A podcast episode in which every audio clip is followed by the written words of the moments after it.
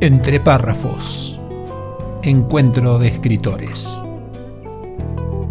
Un podcast orientado a la literatura, a la comunicación y a la difusión de las letras, sin solemnidades ni contracturas. Reportajes a escritores de habla hispana, audiocuentos, curiosidades, rarezas y temas de interés. Soy tu anfitrión, mi nombre es Marcelo Urbano periodista, escritor y por la gracia de las nuevas tecnologías, podcaster. Entre párrafos. La parte divertida de las letras. Hola, ¿qué tal? Bienvenidos a este nuevo episodio extra de Entre párrafos. Hoy daré lectura a un cuento del libro Pies desnudos de una irlandesa de Alejandro Marroa, escritor español con quien departimos en el programa anterior. Los desposeídos.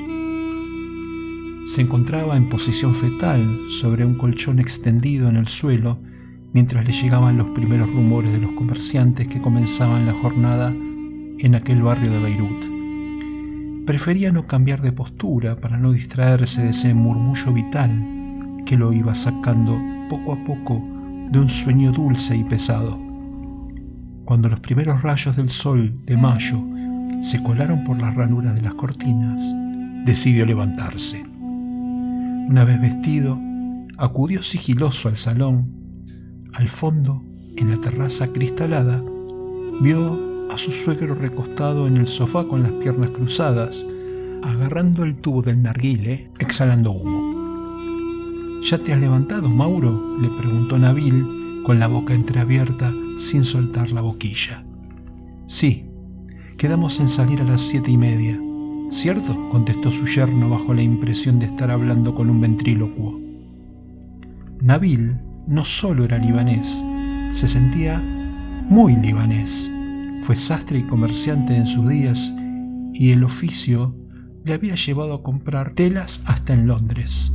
Su inglés no se escuchaba académico, pero era capaz de comunicar con nitidez, incluso cuestiones enmarañadas como la política del país. Su mente era de naturaleza abierta, cualidad que le había permitido sortear los prejuicios culturales de casar a su hija mayor con un europeo. Ese rasgo contrastaba con el de su mujer, mucho más tradicional y ceñida a sus costumbres se calzaron y salieron a la calle. Nabil caminaba ligero, bajaba y subía los bordillos de las aceras sin mirar sus pasos. Mauro, 25 años más joven, desconfiaba de su propia habilidad para sortear los hoyos rebosantes de agua parduzca en el pavimento. El joven seguía al viejo, torpe como un niño pequeño tras una liebre. Oh, Qué mañana tan fresca. Mira, ¿ves ese pájaro? Es un bulbul. Escucha cómo canta. ¿Ves cómo se le hincha el cuello? ¡Qué maravilla! ¿Tenéis bulbul en España? No lo sé. Puede que sí. Mauro, inexperto en ornitología, no se percató de que contemplaba un ruiseñor. Oh, mira qué cielo azul. Mira, mira. Este cielo no lo tienen en Arabia, por eso vienen todos al Líbano. ¿Sabes cuántos vinieron a esquiar el invierno pasado? Miles. A dejarse aquí los dólares. Recuerdo cuando yo era aprendiz de sastre y la madre de Mir de Qatar veraneaba en Beirut. Se presentó en la tienda de mi tío, donde yo trabajaba y me compró tres mil dólares de tela en una sola tarde la púrpura, lo recuerdo perfectamente, tres mil dólares en los 70 eran muchos dólares, ¿sabes? Ya me imagino, ya. Bajaron por una calle y torcieron para entrar en otra. A unos pasos había una verja entre dos edificios y tras ella un pequeño espacio con un manojo de pinos bien ordenados donde aparecían intercaladas pequeñas lápidas tumbadas entre gravilla y malas hierbas. Mauro se paró y leyó nombres con muchas zetas, ies griegas y vs dobles. Nabil le contó que era un cementerio de polacos que vinieron a refugiarse de la Segunda Guerra Mundial al Líbano y que terminaron haciendo aquí sus vidas. Mauro pensó que era un camposanto austero pero digno y también extrañó por encontrarse en aquel sitio, en un barrio musulmán rodeado de altos edificios, como vigilando a los muertos. Siguieron hacia adelante y pasaron cerca de un hombre cubierto completamente por una fina capa de polvo de carbón. Colocaba sacos unos sobre otros, mientras un cliente señalaba uno de ellos con el dedo. Dos tiendas más allá había una librería de segunda mano con ediciones en árabe, francés e inglés. El dueño ofrecía caramelos a los niños que pasaban cerca. Nabil y Mauro cruzaron la calle y entraron en un barrio que tenía un aire diferente, más biótico. Las tiendas ocupaban todas las calles, era un mercado al aire libre. Un verdulero remataba un cartel con el precio del ramillete de menta, un zapatero ajustaba el volumen de un cacharro que reproducía con voz estridente lo mismo una y otra vez, un aceitunero echaba casos de aliño a sus olivas dejándolas lustrosas, un vendedor de películas pirateadas sentados en una banqueta miraba hacia abajo como quien se asoma a un barranco. Nabil se detuvo en una tienda minúscula encajonada en la planta baja de un edificio. Saludó, le sentó a Mauro y pidió el único producto que vendían. Sin más, el tendero destapó un gran recipiente de metal abollado al calor de un fogón, introdujo un caso de asa larga y lo sacó repleto de humus, con el que llenó una tartera. La metió en una bolsita que entregó Nabil a cambio de un pequeño billete verde arrugado Mauro pensó que el instante que duró aquel despacho contrastaba con el tiempo que habrían estado cociendo todos los garbanzos para obtener esa pasta. Avanzaron entre los tenderetes. Un niño intrépido de 10 o 12 años pitaba con su motocicleta y se abría paso con pericia entre la multitud que abarrotaba la calle. Un Mercedes-Benz clase C herrumbroso con los neumáticos aplastados, servía de almacén de productos de una droguería. Cables de luz y de teléfono recorrían fachadas, unas en bruto y otras pintadas pero desconchadas. Se agolpaban sobre las farolas y conformaban una auténtica maraña negra que cruzaba anárquica las calles suspendida en el cielo como por arte de magia. Detente aquí, vamos a comprar un pollo entero. ¿Cuál te gusta? preguntó a su yerno, mientras abría conversación con los tenderos. Mira, este puesto lo llevan los hermanos Mustafa y Abdullah. Son egipcios y son muy limpios y no engañan.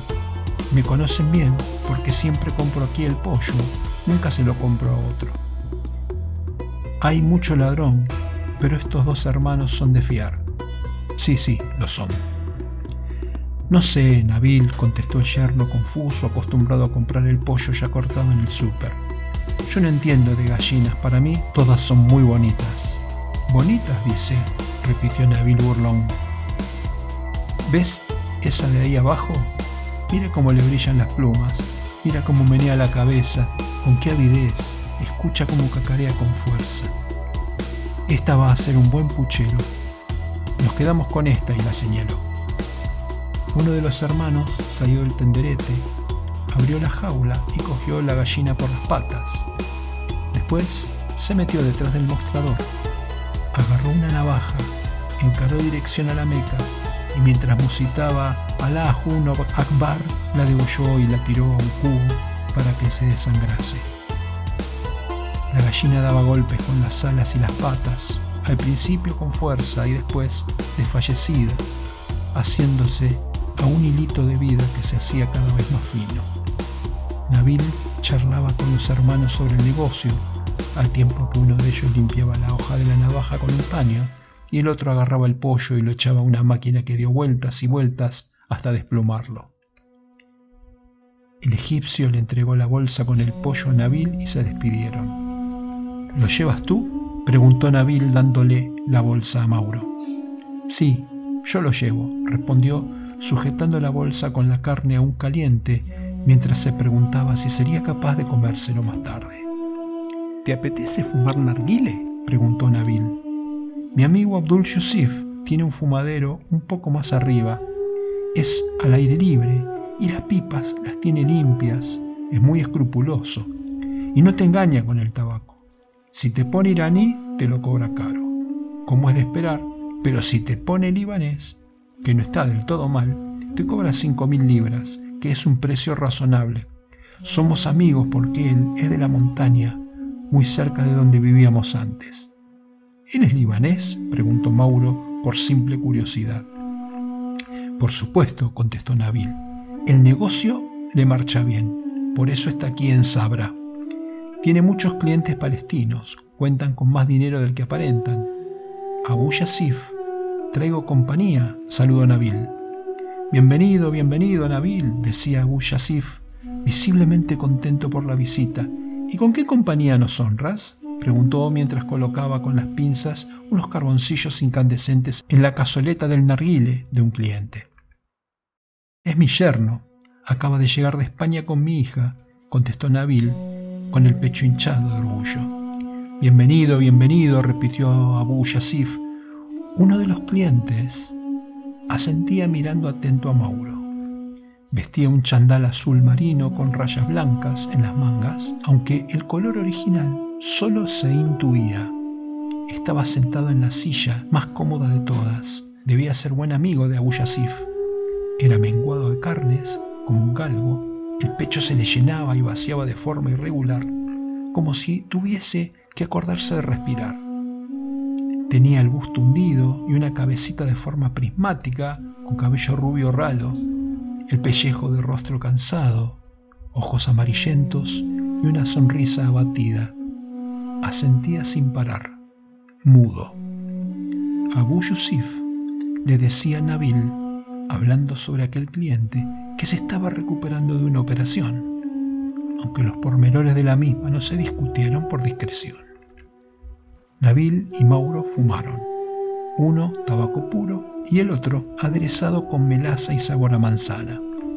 Mauro daba caladas largas y dejaba salir el humo fumando nubecillas.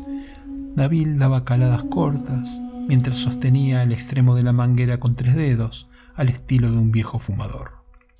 Nabil, ¿por qué está todo este barrio en tan mal estado? Las casas tienen una pinta horrible. ¿Sabes? Esto era un campo de refugiados palestinos, explicaba Nabil, que llegaron en el año 1948 huyendo de la guerra con Israel. Esperaban quedarse aquí un par de semanas, el tiempo que sus aliados Siria, Jordania y Egipto calcularon que tardarían en echar a los israelíes de Palestina. Pero al final Israel ganó y los palestinos jamás regresaron a su tierra. Así que tuvieron que permanecer aquí y empezaron a construir viviendas sin ningún control. Y así hasta hoy. Durante aquel rato, en el fumadero, Nabil le daba el palique con su amigo mientras Mauro escudriñaba a su alrededor y se asombraba de la capacidad de aquella gente para despertarse y vivir y trabajar cada día en aquel lugar embadurnado en decrepitud y desesperanza. Observó como un anciano enjuto y pequeñín se abría paso con una moto de tres ruedas equipada con una gran cubeta en la que llevaba lo que parecía basura. Quiso preguntarle a Nabil a qué se dedicaba aquel señor, pero su suegro estaba demasiado ocupado charlando con el propietario del fumadero. Al rato apareció por allí un muchacho que portaba una gran cafetera y ofrecía café a todo el que se encontraba a su paso. Cuando daba con un cliente, le servía el café allí mismo en un vasito negro de plástico a cambio de un billete verde y acto seguido continuaba su venta sorteando a las personas y las motocicletas con movimientos rápidos de avispa. De regreso a casa, Nabil se relamía al pensar en el pollo que iba a cocinar su mujer, mientras Mauro seguía dándole vueltas al aparente patetismo de la existencia humana en aquel arrabal de Beirut poblado de refugiados palestinos que, por otra parte, bullía en actividad comercial y cuyo abundante y variado género era fresco, estaba reluciente y cuyos precios llamaban la atención por ridículos. La mujer de Nabil repartió entre los comensales el pollo a la cazuela y preguntó qué tal estaba. Nabil daba buena cuenta de él. Está tierno, tierno. Mauro masticaba la carne del ave con indecisión y asentía complaciente, mientras sonaba aún en su cabeza el cacareo de la gallina. He dado lectura a un cuento del libro Pies desnudos de una irlandesa de Alejandro Marroa, escritor español, a quien entrevisté en el podcast anterior. Espero que lo hayan disfrutado como yo. Hasta la próxima. La clave Muspelheim. Dijo la crítica. La novela de Marcelo G. Urbano es una pieza que tranquilamente está a la altura de las que suelen ganar el premio Planeta o incluso de muchos bestsellers internacionales. De hecho, hay algunos aspectos de la trama que recuerdan a obras maestras del género como El péndulo de Foucault de Humberto Eco o El Club Dumas de Arturo Pérez Reverte. A veces los milagros ocurren y es toda una fiesta cuando esto sucede. La clave Muspelheim es una masterclass sobre cómo escribir una novela con recursos clásicos de ficción histórica, pero también del documental y del cine de suspenso. Suplemento Cultura Diario Hoy Día Córdoba, Cesari Novek. Para adquirir el libro en formato papel solo para Argentina, https barra barra marcelogeurbano.com.ar slash tienda. Para Latinoamérica y Europa, adquirirlo en la tienda del autor en amazon.com, tanto en formato papel como en ebook. La clave Muspelheim.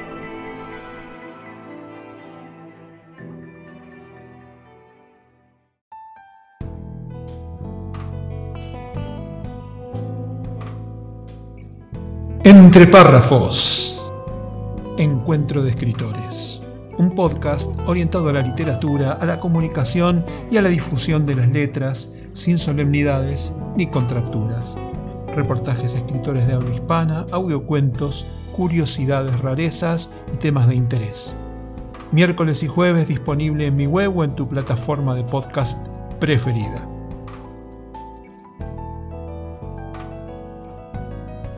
Si sos escritor y te interesa participar, comunícate conmigo. Si sos oyente, espero tus comentarios, críticas o aportes escritos o grabados. Entre párrafos. La parte divertida de las letras.